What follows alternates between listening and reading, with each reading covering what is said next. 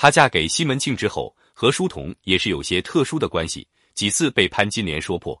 可见，即便是花子虚，西门庆这样的有钱男人，也保不齐夫妻和睦。《金瓶梅》一篇故事，潘金莲是六姐，作者名之以金；李瓶儿是六娘，作者名之以瓶。瓶儿是个颜控，喜欢书童这样雌雄同体的美男子，但是他却是西门庆靠女人发财走后门的真实印证。若说夫妻融洽，偏是书中的第三个六儿王六儿。西门庆曾经给王六儿买了繁华地带的大房子。西门庆攀上蔡太师，就是借由王六儿的女儿嫁给狄管家，与权贵攀上亲家。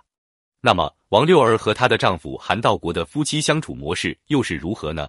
两个人只顾提升物质享受，完全没有半点争风吃醋的意思，竟然过得十分和谐。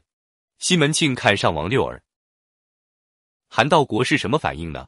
韩道国道：“等我明日往铺子里去了，他若来时，你只推我不知道，休要怠慢了他，凡事奉承他些儿。”如今好容易赚钱，怎么赶的这个道路？老婆笑道：“贼强人，道路死的，你倒会吃自在饭儿，你还不知老娘怎样受苦里。”两个《金瓶梅》故事里，王六儿不但和西门庆有些不清不楚，和韩道国的弟弟韩二也是始终都有越线的关系。韩道国对此一清二楚，王六儿更是半点隐瞒的意思都没有。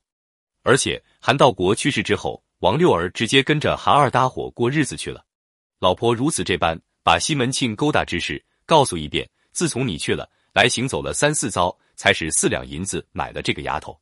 但来一遭带一二两银子来，第二的不知高低，气不愤走来这里放水，被他撞见了，拿到衙门里打了个臭死，至今再不敢来了。《金瓶梅》故事里，王六儿赚过无数男人的钱财物件，韩道国高高兴兴吃自在饭儿，所有人都知道。而王六儿也主动把家里的丫鬟让韩道国收房，同样也不吃醋。